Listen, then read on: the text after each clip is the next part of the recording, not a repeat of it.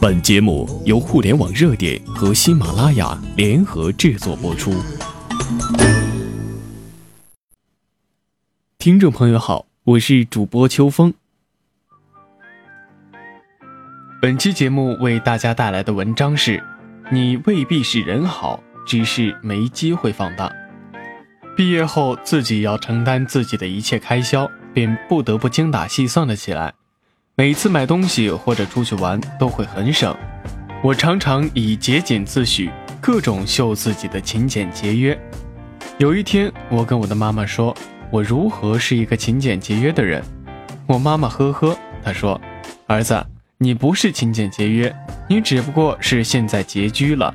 当年你花我们的钱的时候，你怎么就没有节约呢？”我当时竟然无言以对。小时候认识邻居一个叔叔是公务员，十年前他也处于边缘岗位，总听见他谩骂贪官、咒骂腐败，家里也确实经济条件一般。我们觉得他肯定是一个好干部。后来这个叔叔被提拔成了某实权部门的副处长，然后前几天落马了，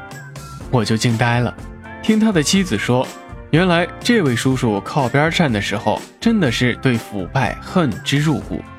但是后来有了权力，尝到了腐败的甜头，一样吃喝卡要。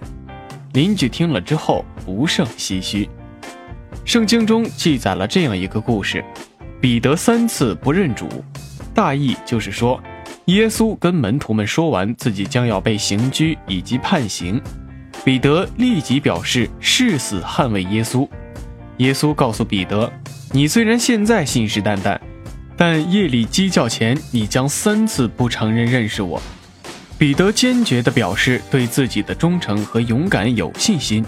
结果鸡叫之前，彼得果然就因为惧怕承认认识耶稣而惹祸上身，进而对卫兵否认认识耶稣。以上的三个故事就告诉我们。没有经历考验的人品，就不能放心被视为人品。就像我们一直回避我们的硬伤的频率一样，我们会对我们自身并不一定存在的美德引以为荣，并夸夸其谈。我们会向亲友们展示我们自认为的高尚的道德情操。我们会迷失在一个幻想中的高尚自我而不能自拔。单身多年的我们可能会觉得。我们是负责任的好男人，不爱骗女孩子感情，耽误女孩子青春。熬夜工作的我们可能会觉得我们是有使命感的好员工，为了好的工作成果可以抛头颅洒热血。生活朴素的我们可能会觉得我们是安贫乐道、不慕荣华的从容生活的人。如此种种不胜枚举。每当我们承受一些世俗意义上的负担，我们往往会将其同某种道德品行联系起来，但是我们真的如我们所想的那样吗？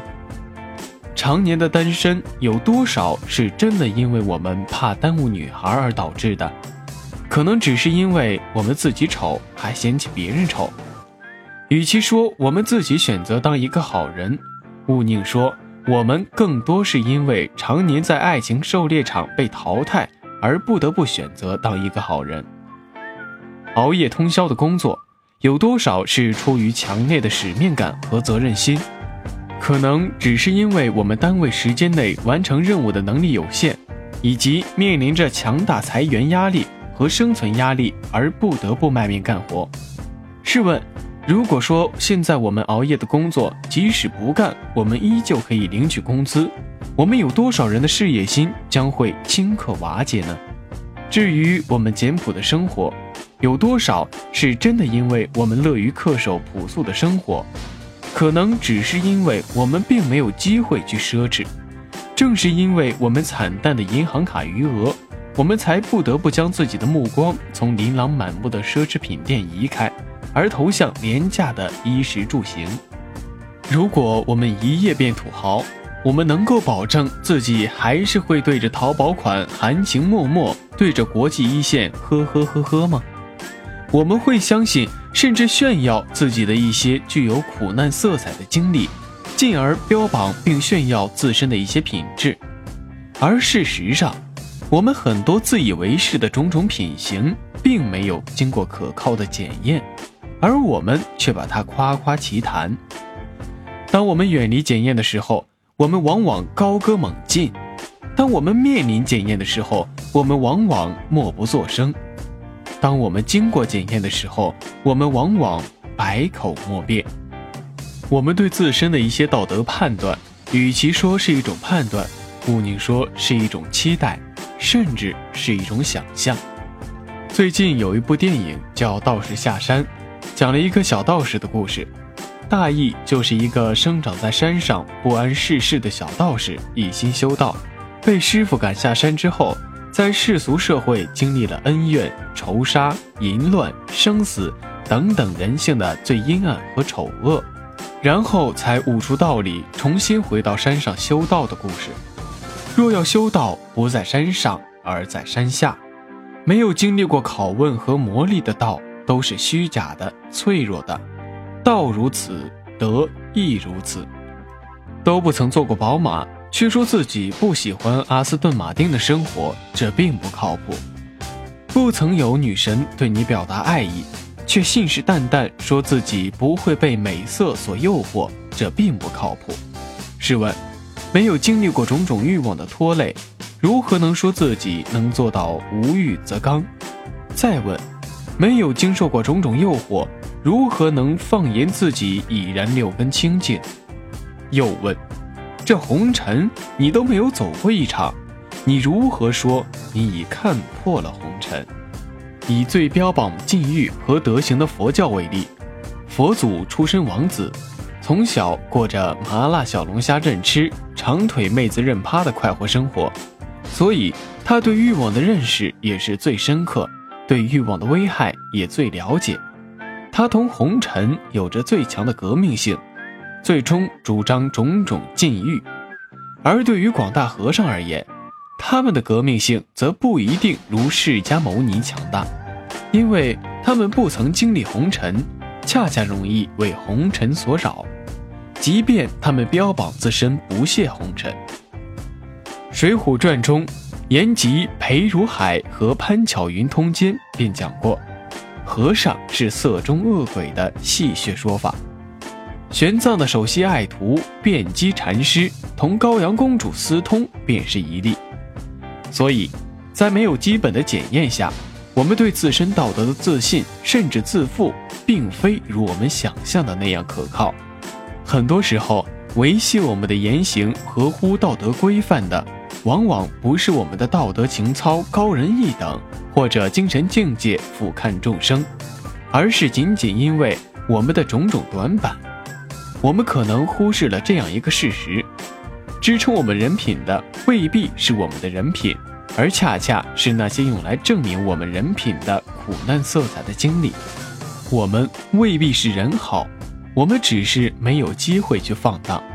维持我们节俭的可能是我们的贫穷，维持我们检点的可能是我们的丑陋，维持我们低调的可能是我们的平庸，维持我们的钻研的可能是我们的笨拙，促成我们义无反顾的可能是我们的走投无路，激发我们看淡一切的可能是我们的一无所有，我们心无旁骛，可能只是因为我们没有能力去从容，我们刚正不阿。可能只是因为我们没有资格被诱惑，在没有经历过检验之前，一旦我们对自己的人品太自负，就会进而丧失了对我们自身人性弱点的警惕，从而放纵自我。我们在未曾有过丝毫检验的基础上，对自身得来的结论及其导致的言行逻辑，在精神上是有残缺的，在实践中是有风险的。这种不可靠的道德自负的潜在危险就是，一旦我们具备了摆脱苦难的能力，我们可能就会失去了维系我们道德品行的束缚，而我们却相信我们有足够强大的品行，我们便会扶持道德自负，为所欲为。我们更会缺乏对自身短板开展有针对性的自我提升。尝试第一口 K 粉的吸毒者。没有不觉得自己足够坚强，可以抵制住毒瘾的，而忽略了对交友的谨慎。跟别有用心的商人朋友吃第一顿饭时候的落马官员，没有不相信自己的立场和原则，能够保持廉洁奉公的，而忽视了对人民的信任。所有刷夜玩刀塔的学渣都会在十一点高喊这是最后一盘，然后一直玩到一点以后的，而忽视了对自控力的提高。每一个爱逛淘宝的萌妹子都会一边相信自己的价值判断能力。一边买着一大堆三天就后悔的杂七杂八的东西，而忽视了对个人理财能力的提升。行文至此，我们可能会觉得我们太过妄自菲薄、道德虚无。这里必须强调，我们毫不质疑种种美德存在于我们身上的可能性，我们更绝不否认任何一个有美好德行的人，而是突出强调要警惕我们种种美德的可靠性。我们不是要说我们都是不道德，或者没有检验就不能说自己有道德，而是想强调我们未必如我们想的那么有道德，以及我们要对自己的道德判断更谨慎。就像对个人能力的高估一样，对个人品行的高估一样会对自己和他人造成伤害。当我们对自身的道德品行有警惕的时候，我们做事情还会心存顾虑、投鼠忌器；当我们对自身道德品行盲目自负的时候，我们则会很容易肆无忌惮、伤痕累累。一旦缺乏对自身的道德操守的警惕和对自我提升的敬畏，我们会做出更多的傻事，一些让我们大笑三声、后悔一生的傻事。质疑自我的目的不是自我否定，而是自我提升。对自身道德的拷问，旨在提示一种谦卑，一种对自身道德品行的谦卑，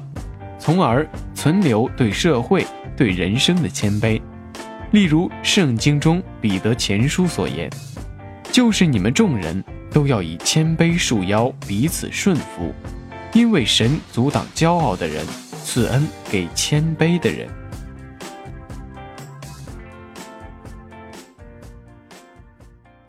本期的互联网热点到这里就结束了，我们下期再见。